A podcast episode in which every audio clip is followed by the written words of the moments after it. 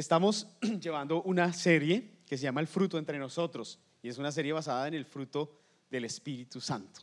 Hace 15 días empezamos y hace 8 días fuimos con el primer fruto que era el amor, ¿recuerdan? Hablamos acerca del amor, estuvo, eh, fue un tiempo bien, bien especial. Yo creo que todos nos fuimos pensando y nos fuimos con algo dentro del corazón, fue, fue muy linda. Ahora, si ustedes quieren escuchar esa prédica porque no vinieron y la quieren escuchar, pueden hacerlo a través, a través de Apple Podcast. Ahí está. Ya están actualizaditas todas al día, perfectas. Ahí que usted puede entrar y también la puede compartir con otra persona. Y es súper fácil. Al final del servicio puede acercarse a cualquiera de los líderes que estamos aquí, Andrés, Elan, Luisa, Andrés, Indra, Checo, y les podemos dar eh, cómo pueden eh, acceder a ella. ¿Listo? Entonces, bien, hoy vamos a estar hablando acerca de cultivar la alegría. Por eso el tema de hoy, el fruto, primero amor, segundo alegría, ¿verdad? Vamos a leer el texto que nos está guiando. Y hace ocho días leímos hasta el versículo 10 y hoy vamos a añadir un verso más. Hoy vamos a ir hasta el verso 11 que nos, nos va a eh, continuar guiando. Y dice de la siguiente manera. Entonces dice, eh, desde, el, desde el 8, ¿no, no, está desde el 8? No. Eso, perfecto. Dice, mi Padre es glorificado cuando ustedes dan mucho fruto y muestran así que son mis discípulos. Así como el Padre me ha amado a mí, también yo los he amado a ustedes. Permanezcan en mi amor. De eso hablamos hace, ocho días, ¿recuerdan? Si obedecen mis mandamientos, permanezcan en mi amor. Así como yo he obedecido los mandamientos de mi Padre y permanezco en su amor. Versículo 11, en ese versículo nos vamos a concentrar hoy. Les he dicho esto para que tengan mi alegría, eso lo dice Jesús. Y así su alegría sea completa. Amén. Vamos a leer todos el versículo 11 nuevamente, ¿vale? Uno, dos, tres. Les he dicho esto para que tengan mi alegría y así su alegría sea completa. Amén. Padre, que tu palabra llegue a nuestro corazón como siempre. Señor, nos presentamos delante de ti y con temor, con temblor y con alegría también, con expectativa. Te rogamos que nos hables, que seas propicio a cada uno de nosotros, Señor. Que seas tocando nuestra mente, nuestro corazón, allí donde estamos necesitados de ti, Señor, te lo pedimos. Que tu Espíritu Santo hoy venga, Señor, y cultive en nosotros y despierte en nosotros alegría, gozo. Te lo pedimos en el nombre de Jesús. Amén. Amén. Bien. Yo recuerdo, y bueno, aquí está Mati hoy. Hoy me dijo, no, no estaba planeado, pero me dijo, hoy me voy a quedar aquí en el servicio, papá, y te voy a escuchar. Yo dije, yes. Entonces, recuerdo que cuando hablamos de gozo y alegría, sin duda, uno de los momentos de gozo y de alegría plena que yo he tenido en la vida ha sido el nacimiento de mis hijos, sin duda alguna. Recuerdo el, nacimiento de Matías, yo podría describirlo, yo creo que los que han tenido hijos me, copian en eso, que podría uno escribirlo todo, hasta qué ropa me puse, el nombre del señor del taxi que me recogió, no, tampoco hasta allá llegó, pero podríamos describir muchas cosas. Yo recuerdo llegar a la clínica cuando dejamos a Indra y ella, eh, yo no la pude acompañar en el parto de Mati. Eh, y él se fue. Y recuerdo que me dieron, a ustedes les han dado unas cositas en los restaurantes que, que, que vibran y a uno le dicen, mire, cuando su pedido esté listo, esto va a, vibrar o a prenderse. Sí, cierto que sí. A, mí me lo dieron una vez que fui a comprar una carne asada y me dijeron, cuando esto eh, alumbre, viene por su carne. Y yo dije, pero eso fue lo que me dieron cuando nació el Matías. y cuando nació Matías me dieron una cosita y me dijeron, mire, cuando alumbre, va y baja al primer piso y ahí va a estar su hijo y lo va a poder ver. Yo estaba esperando mi orden allá. y recuerdo que pasaba mucho tiempo y, y nada. Y yo decía, ¿esto qué pasó? Y yo llamaba. Eh, es que no ha alumbrado. Y decía, no, tranquilo, tenga paciencia, todo está bien. Pero cuando eso alumbró, yo me acuerdo, yo estaba con, con el hermano Indra, el hermano mayor, con Luis Miguel y alumbró y yo me quedé como la emoción, la, la, alegría, el gozo y me puse a llorar y le dije a Luis Miguel, le dije, vamos. Y Luis Miguel me acuerdo que me dijo, no, ve solo, ve solo, este es tu momento. Y me acuerdo bajar, eso está como en el tercer piso y llegar y me paré ahí en una ventana y vi que una, una enfermera venía y yo dije, ay, esa es la cobijita que le habíamos preparado. Y ella se acercaba y de repente ella me, me dice, señor García, y yo sí, claro, y me dice, es su hijo, véalo. Y estaba ahí quietico y lo, lo descubro y le veo esa carita y apenas lo descubro, y yo, no, no, no, no llores, no llores. Pero ese momento es, si ustedes me preguntan, un momento de gozo pleno y de alegría plena, ese. Y cuando nació mi hija Sofía, igual, igual también. A ese parto pude yo estar eh, presente. Y recuerdo que estaba todo pasando ahí. Yo tenía a Indra de la mano y ya los médicos ahí trabajando y yo medio miraba ahí y no podía, era, es fuerte, era una cesárea y de repente el médico me dice, aquí está su hija, ¿quiere verla? Y yo recuerdo que yo me volteo a mirar y está Sofi todavía conectada a Indra.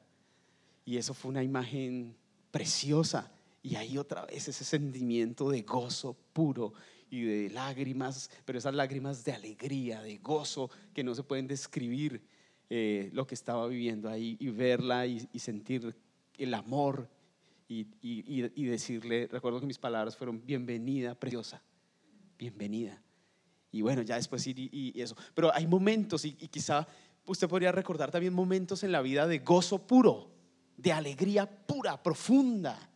Y se nos podría ir todo el tiempo de la predicación si yo los dejara hablar a ustedes en este momento, porque habrían unas historias bellísimas, eh, de pronto de nacimientos, de, momentos, de, de tantas cosas de que usted pudo decir, esto, que estoy sintiendo es, es un gozo, es una alegría profunda, pura. Y los hemos tenido sin duda todos esos momentos. Eh, para, para, iniciar a hablar hoy acerca de esta alegría pura, valdría la pena pensar que eh, lograr un entendimiento de alegría en la Biblia no es tan sencillo, ni en la vida, ni en la Biblia, ni en la vida, porque al igual que el amor, vimos hace ocho días, la palabra alegría o el término alegría lo usamos eh, de muchas formas. De muchas formas. Eh, por ejemplo, la alegría en la Biblia se utiliza para demostrar un estado de ánimo, tal como en la vida también. Uno dice, por ejemplo, yo digo, jugar fútbol me da tanta alegría y lo uso la palabra alegría para, para, referirme, por ejemplo, a eso. También lo, lo usamos como la fuente profunda de, ese sentimiento, de, ese momento. Y decimos, eh, por ejemplo, mis hijos son la alegría de mi vida. Mis hijos son, podemos decirlo así. Mis hijos son la alegría de mi vida. Lo usamos para, no solamente me da tanta alegría jugar al fútbol, sino para demostrar algo que es fuente y que es eh, algo más profundo. O lo usamos también como unas simples expresiones. Y uno dice, qué alegría verte. la usamos mucho, ¿no? qué alegría verte. Y, pero si se dan cuenta, usamos la palabra para cosas muy profundas, también para saludos, que, que lo usamos, y a veces hasta decimos qué alegría verte y, y, no, y no es tanto. Cuando llega el dueño de mi casa a cobrarme la renta, yo qué alegría verte. no, sí me da alegría. Saludo, la persona maravillosa. Y, pero usamos, usamos la expresión para muchas cosas. La palabra griega que se utiliza, ustedes dirán, no, el griega ya está hablando acá de griego. Este. No, yo, primero que todo quiero decirles que no sé mucho griego, apenas lo básico nomás, como para esta predicación. Pero la palabra griega que se escribe en la Biblia para alegría es una palabra que se pronuncia Sara con, con X. Sara. Es curioso porque viene de Sara, que es gracia también, la misma palabra, la misma raíz y puede referirse para cualquiera de las cosas que les he mencionado, para un estado de ánimo, qué alegría me da jugar al fútbol, o para la alegría profunda, o para una expresión como qué alegría me da verte. Se puede usar y traducir para cualquiera de las tres cosas. ¿Cuál es entonces la alegría a la que Jesús nos llama eh, en el versículo que acabamos de leer? ¿Cuál es esa alegría que Él dice, yo he dicho esto para que tengan mi alegría? Y en ese versículo, mi Sara. Y para que así su alegría sea completa, su sara completa, su gozo completo. ¿Cuál es esa palabra y de qué, de qué está hablando? Uy, viento. Eh, para entender mejor este concepto deberíamos iniciar comparándolo con el placer, es bien importante. Comparar alegría, alegría y placer para ir entendiendo mejor de qué es que nos habla la Biblia. Tanto alegría como placer implican disfrutar algo, como cuando uno disfruta de una buena comida o de una buena conversación. Las dos implican disfrute, tanto alegría como placer implican esto. Eh, la diferencia entre alegría y placer depende de hasta qué punto esa experiencia nos conduce fuera de nosotros mismos. Si es una experiencia que nos deja solo, es solo interior y es solo para nosotros, de pronto puede ser algo más situado como placer. ¿sí? Pero si sale más allá de nosotros, si nos invita al otro, al contacto hacia afuera, eh, podríamos pensar que es más alegría, como la Biblia lo piensa, no, no placer simplemente. Y la vida se debate entre esas dos cosas. Ustedes se van, vamos a ir desenrollando este tema, se van a dar cuenta que se debate entre placer y alegría. Y sobre todo hoy en día nos debatimos tanto entre lo que es el placer y lo que es el gozo, la alegría profunda. Ahí nos debatimos. Cuanto más salgamos de nosotros, estaremos más cerca de la experiencia de gozo y alegría, y no solamente de placer. El doctor Robert Luxton, un eh, endocrinólogo, ha dado un, hay, hay un video en internet fabuloso, y él tiene unos libros fabulosos, que hace la diferencia entre placer y alegría. Y yo quiero mencionarlas rápidamente como donde, eh, donde él hace la diferencia que hay entre estas dos cosas. Él dice que el placer es algo pasajero, o sea, es algo que es momentáneo. La alegría es permanente.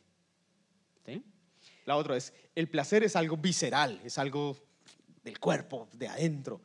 Eh, la alegría es algo etéreo, es algo que, que va más allá, que es de la mente, que es del alma es más profundo que, lo que pueda sentir el, solo cuerpo, por decirlo así.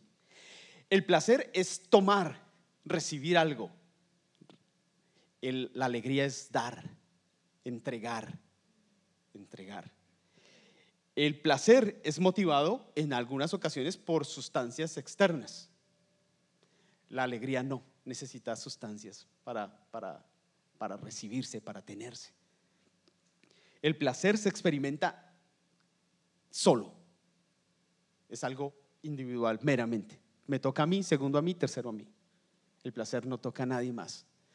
La alegría se experimenta en comunidad, en familia, con el otro, con la persona, con otra persona. No es algo solamente individual. La alegría plena. ¿sí? Ahora bien, la alegría no está en contra del placer. Ahora, ya, no, la alegría está en contra del placer. No, me niego a todo placer. no, no, no. La Biblia no nos da tampoco ese, ese, ese mensaje. La Biblia no está en contra del placer, pero sí nos muestra que debemos tener discernimiento para discernir qué es placer y qué es alegría plena. Por ejemplo, en Eclesiastés, un verso famoso, los que fuimos pastores de jóvenes muchos años, ese verso lo tenemos, ese era el lema de nuestro ministerio, y es Eclesiastés 11, 9 al 12. Y dice, alégrate joven en tu juventud y tome placer tu corazón en los días de tu adolescencia. Anda según los caminos de tu corazón y la vista de tus ojos para los jóvenes.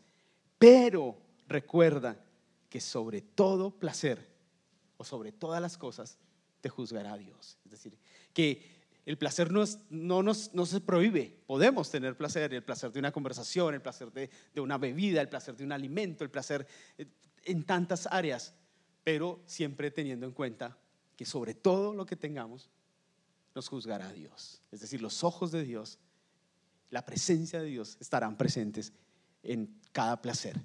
Y ahí es donde nosotros tenemos que discernir hasta dónde y qué y cómo manejar ese placer. Pero lo que sí no podemos es confundir placer con alegría, porque el mundo en que estamos hoy es, nos invita a tener esta confusión, confundir placer con alegría. Muchas personas hoy en día eh, confunden esto, incluso los cristianos confundimos eso. Y algo que enfatiza mucho en la confusión de placer y alegría, por ejemplo, son los, los medios de comunicación, la publicidad. La publicidad nos vende un placer momentáneo, efímero, solo para nosotros, egocéntrico, que no toca al otro y nos vuelve casi que unos consumidores irracionales de una serie de cosas que solamente nos están dando placer. Pero la felicidad, la felicidad va mucho más allá. La felicidad eh, la encontramos en algo más profundo que ahora vamos a estar viendo. Bien, ahora quiero hablar de algo que quizá algunos están pensando y tiene que, tiene que ver con sufrimiento y alegría. Es decir, ¿se puede ser alegre cuando se sufre? ¿Cuando se duele? O sea, ¿cómo así? ¿Cómo me, hablas de alegría en la situación que, las situaciones que a veces vivimos como seres humanos? ¿Se puede ser alegre en medio de los desafíos y, la, y el sufrimiento de la vida? Una de las distinciones para alegría, gozo cristiano, es que se, este puede ser vivido en medio del sufrimiento y el dolor. O sea, podemos los cristianos vivir alegría en medio del dolor. Ojo, porque esto que estoy diciendo hay que tomarlo con, con cuidado. y, y, precisamente estamos aquí para, para hacerlo, ¿verdad? Esta es una diferencia entre la alegría cristiana y la que da el mundo. El cristiano puede incluso tener gozo pleno aún en medio de circunstancias difíciles de la vida. Difícil de entenderlo, ¿verdad? La sociedad suele hacernos creer que la alegría y la felicidad es lo mismo y que se hallan al escapar de los problemas, es decir, que soy feliz y soy alegre cuando escapo, evado de los problemas. Eso nos, vende el mundo, la publicidad, el marketing. Escape. Es decir, ¿quieres ser alegre? ¿Quieres tener gozo, alegría, felicidad? Escapa. Escapa de eso. La Biblia no nos vende un escape. La Biblia no va por ese camino. Escapar del dolor o el sufrimiento para ser felices no es la propuesta que recibimos del Señor. La alegría cristiana no es ausencia de preocupaciones o de problemas, sino que la alegría del cristiano es la presencia, la presencia de Dios mismo en la vida del individuo. No es ausencia, sino presencia. No es escape, sino es presencia, es cercanía de Dios en la vida de la persona. Así que nuestra alegría y nuestra felicidad verdadera solo se pueden hallar en Dios y para Dios. Es decir, que un cristiano, aunque esté pasando por pruebas, sea cual sea enfermedad, crisis económica, problemas familiares, difíciles de la vida, la palabra de Dios no nos llama a desconocerlas o a negarlas, sino a vivirlas en fe, con la presencia de Dios y aún en medio de esa situación, con la presencia de Dios, nosotros podríamos conservar nuestra gozo y nuestra alegría en Él, aún lo difícil de las situaciones. Y yo creo que algunos de nosotros hemos visto personas que nos han dado ejemplo de eso. El primer ejemplo de eso es nuestro Señor Jesucristo, que aún en medio de las circunstancias más, difícil, más difíciles, Él conservó su gozo, su gozo pleno. Aún en la cruz, aún en la cruz, Él podía tener una sonrisa de perdón, de misericordia hacia los demás, aún en el momento más difícil de la cruz, nuestro Señor Jesucristo lo pudo hacer. Así que nuestra alegría y nuestra felicidad, felicidad, perdón, solo se puede hallar en Dios. Nada más. Yo recuerdo cuando yo llegué a, los pies del Señor, eh, tenía vacíos muy grandes en mi corazón, profundos, profundos. Y intenté llenarlos de muchas formas. Intenté como podía. Era un chico, pero como podía, quería llenar el vacío que había en mí, en mi corazón, en mi vida, en mi mente. Pero lo único que llenó profundamente el vacío de mi corazón fue la presencia de Dios en mi vida. Cuando yo vine al Señor, entregué mi vida a Él, me rendí a Él, el Señor vino a mi, a mi vida, a mi corazón, el Espíritu Santo tomó control de mi vida, yo entregué mi vida a Él. El Señor llenó el vacío de mi corazón. Yo recuerdo que luego, cuando, cuando quería llenar ese vacío, esa insatisfacción con algo, yo veía que era absurdo hacerlo. No, sobraba, sobraba. Y se acercaba a mis amigos, hey, vamos a hacer esto, para sentirnos bien, alegres. Y yo trataba de decir, sí, claro, vamos. y yo decía, esto no tiene sentido.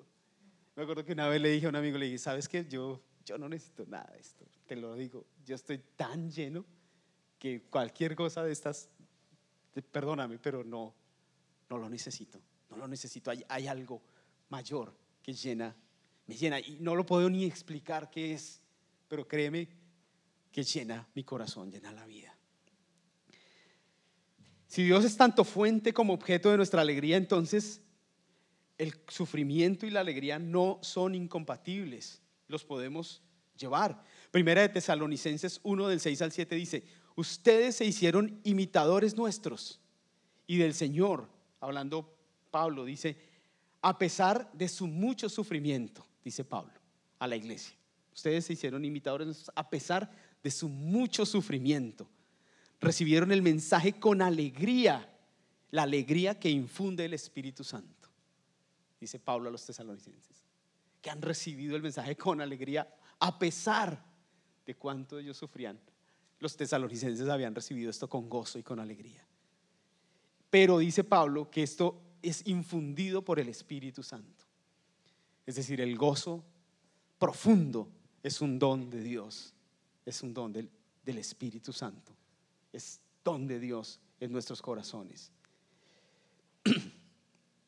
Vivir con alegría a pesar del sufrimiento y las aflicciones no requiere que uno se niegue a la realidad del sufrimiento.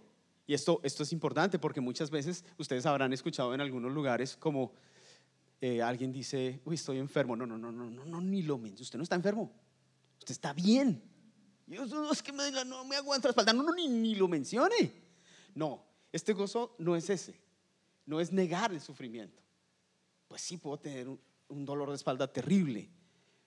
No se trata de negar lo que estamos viviendo.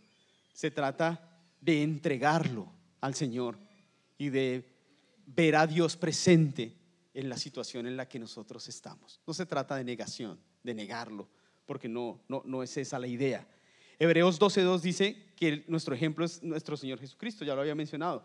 Fijemos nuestra mirada en Jesús, pues de Él procede nuestra fe y Él es quien la perfecciona. Jesús soportó la cruz sin hacer caso de lo vergonzoso de la muerte, porque sabía que después del sufrimiento tendría gozo y alegría y se sentó a la derecha del trono de Dios. Él soportó la cruz pensando que luego de este sufrimiento vendría gozo y alegría también. La alegría cristiana está fuertemente ligada a la esperanza. Si algo somos los cristianos, somos un pueblo de esperanza. Un pueblo de esperanza. Un pueblo que a pesar de las situaciones, del sufrimiento, de la persecución, de las cosas que tenemos que vivir, vivimos en fe y esperanza y por esperanza. Y por eso podemos estar felices aunque las situaciones no sean fáciles. Me recuerdo hace años fuimos con Indra a un pueblito muy, muy pobre. Y nosotros llegamos, nos bajamos, comenzamos a caminar el, el, pueblito, el barrio, a la iglesia donde íbamos, y nosotros íbamos tristes con No, qué tristeza. Mira esas calles, los niños sin zapatos, no, nosotros todos íbamos. Y cuando llegamos a la iglesia, después del recorrido, llegamos, tocamos y salen los hermanos. La sonrisa de ellos era radiante, sus ojos brillaban, los niños nos abrazaban y nosotros.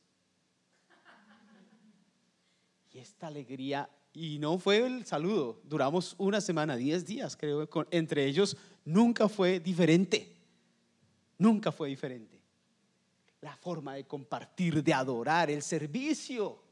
Me dijeron, pastor, ¿puede predicar? Bueno, yo en ese tiempo era, pastor de jóvenes. Yo puedo predicar, yo claro, yo predico. Eh, eh, cantamos como 15 canciones. Yo me acuerdo que ya estaba listo, yo dije, no, ya la tercera, así como con Checo decimos tres y se termina la tercera y entro yo. Y yo allá, la tercera, yo ya estaba listo para entrar y yo la cuarta y yo aquí horas, la quinta, la sexta, la séptima, como 15 pero había gozo, había alegría y los hermanos estaban felices. Y cuando uno miraba, era el piso era en tierra, ¿no, Negri? El, piso era en tierra, el sonido, eh, me acuerdo que yo le dije al pastor, le dije, pastor, mejor predico sin el sonido. Pero el gozo que había allí, la alegría, el amor. ¿Por qué? Porque los hermanos vivían en esperanza. Y aún en situaciones difíciles, el gozo del Señor está allí. Porque el gozo del Señor, la alegría de Dios, no es exclusiva para el que tiene dinero, por ejemplo. No es exclusiva para el que está sano. Sería algo totalmente envidioso y, arrogante. Pensar que la alegría y el gozo de Dios es solamente para el que está súper bien. No, Alguien puede estar también enfermo y sentir gozo. Alguien tiene, puede tener enfermedad y sentir gozo, problemas y sentir gozo. El gozo del Señor es nuestra fortaleza, es nuestra esperanza, es nuestro sello y no solamente cuando estamos, todo está perfecto, lo podemos tener, lo podemos experimentar también desde el sufrimiento. Porque el sufrimiento es momentáneo, no es para siempre.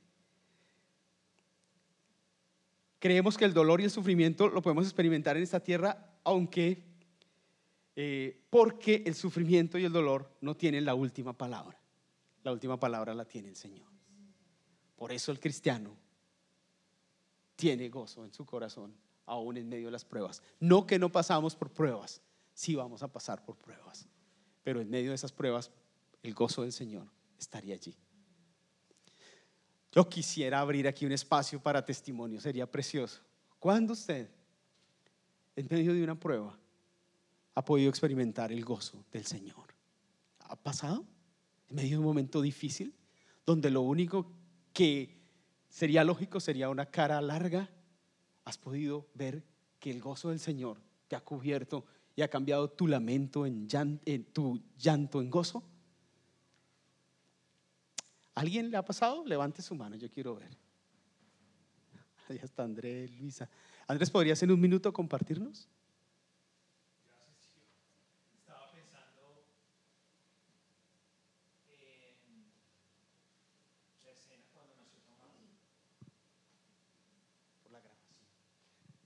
Ok, estaba pensando en la escena cuando nació Tomás, mi hijo, que... Eh, digamos que no fue, no fue el mejor recuerdo porque también iba a ver a mi hijo y, y, pues el médico salió y dijo, no puedes entrar, hay complicaciones con el parto. Y el niño pues fue maltratado, ustedes, algunos de ustedes saben la historia, pero el testimonio es que esa noche se lo llevaron, esa noche, no, esa primera noche estuvo con nosotros y la segunda noche se lo llevaron a cuidados intensivos. Y recuerdo mucho ver a Luisa, ¿no? Eh, a mi esposa, eh, maltratada físicamente, emocionalmente, después de todo lo que ocurrió con Tomás. Y, y, esa noche Luisa me dijo algo muy, muy especial que llenó nuestro corazón de gozo. Luisa dijo, el Señor nos dice, vamos a vivir esto paso a paso. Y hubo una alegría y un gozo y una certeza. Y yo no sé, como dice Gio, hay unos misterios de Dios que le gusta hasta hacer bromas en medio de los momentos más difíciles. La verdad yo no creía que Tomás fuera a salir vivo de la sala de cirugía, pero eh, el seguro médico nos regaló un cosito de esos que se ponen en el carro atrás, donde dice bebé a bordo. ¿Los han visto? No sé si los han visto, que dice bebé a bordo. Y nos no lo regaló cuando Tomás estaba en cuidados intensivos. Entonces, eh, recuerdo que nos lo dieron y fue como una broma de Dios. Y no puedo explicarlo, Gio, muy bien, pero nos dio risa. Con Luisa nos dio risa. Y como en estos momentos donde nuestro hijo se debate entre la vida y la muerte, alguien viene así de la nada y dice, tenemos un obsequio para ustedes, papitos, que acaban de, no sabía esa persona lo que estábamos viviendo, dijo, pero este es un obsequio para su carro. Y él y decía, bebé a bordo. Siempre en esas cosas que uno tiene como papá de querer tener algo para el bebé. Con Luisa queríamos esa, ese detalle del bebé a bordo un día en nuestro carrito, un carrito pequeño que teníamos en Colombia. Pero cuando nos, nos lo dio esa persona, sentimos que la gracia de Dios nos visitó, que la alegría de Dios nos visitó y pudimos reír en medio del, del dolor. Gloria a Dios, Dios siempre en medio de nuestro sufrimiento y dolor va a extender mecanismos y medios de gracia, de gracia que nos sorprenden. Puede ser algo tan pequeñito como algo que diga bebé a bordo, por ejemplo, pero Dios va a estar allí ayudándonos. Bien, ¿cómo cultivar la alegría? Y con eso termino. Esto, esta parte va a ser muy práctica. Entonces, algunos, algunas, eh, ideas. ¿Cómo cultivar la alegría en el Señor? Primera, reconoce la soberanía de Dios en todo. Que Dios es soberano. Que nada se escapa de su poder, de su soberanía. Que Él controla los términos de la tierra. Él es el soberano, el rey de reyes y señor de señores. Reconoce su soberanía en todo, es decir, que nada es, no estamos al azar, Dios es soberano y nada se escapa ante su soberanía. Segundo, alégrate en la adoración. La adoración nos invita a salir de nosotros. Alégrate en la adoración. La adoración es una invitación a ir por fuera de nosotros. Cuando cantamos no nos estamos cantando a nosotros mismos. Hoy cantábamos, cantábamos al Santo Santo, ¿verdad?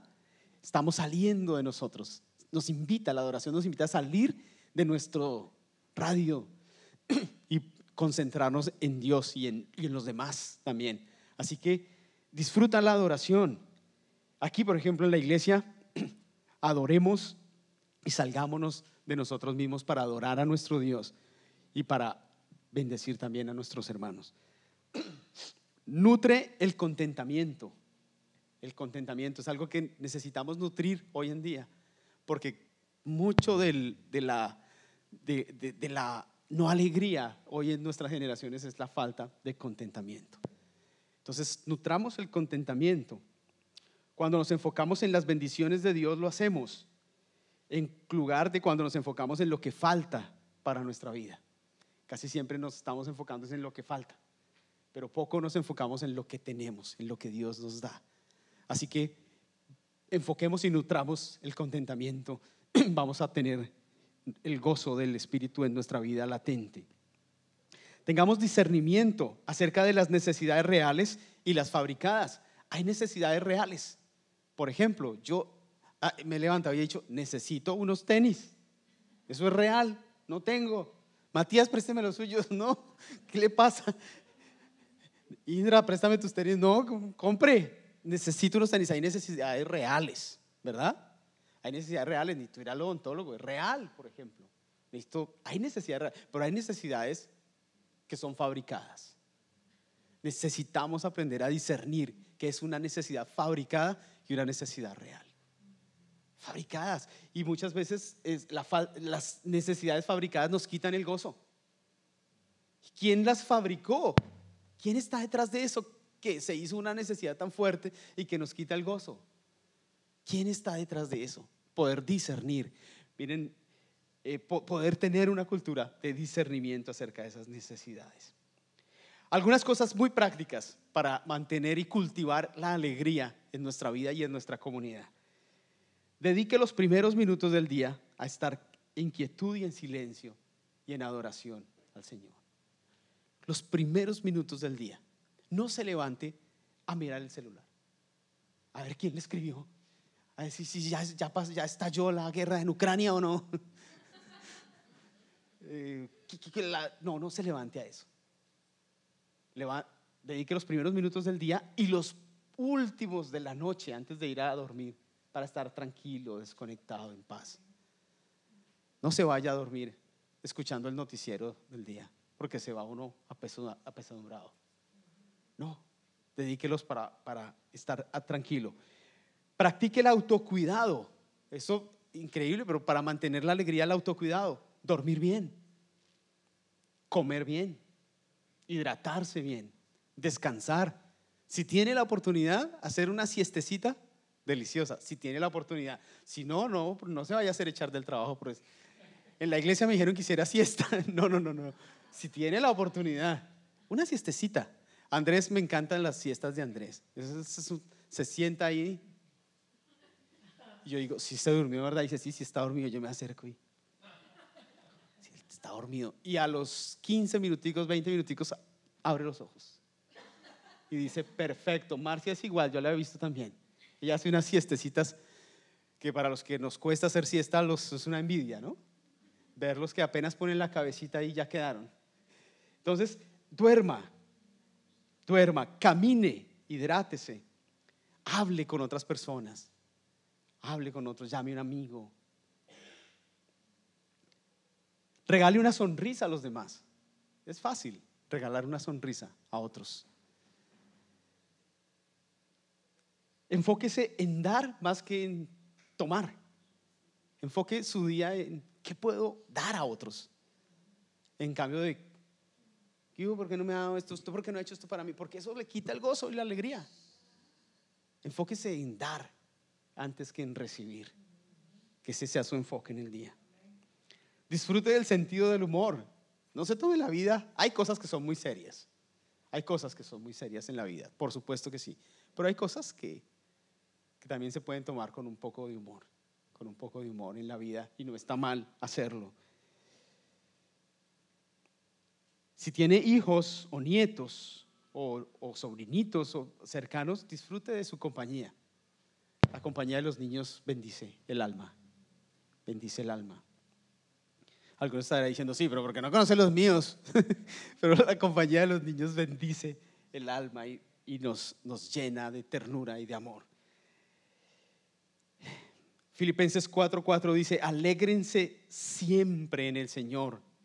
Pablo dice, insisto, alégrense, alégrense.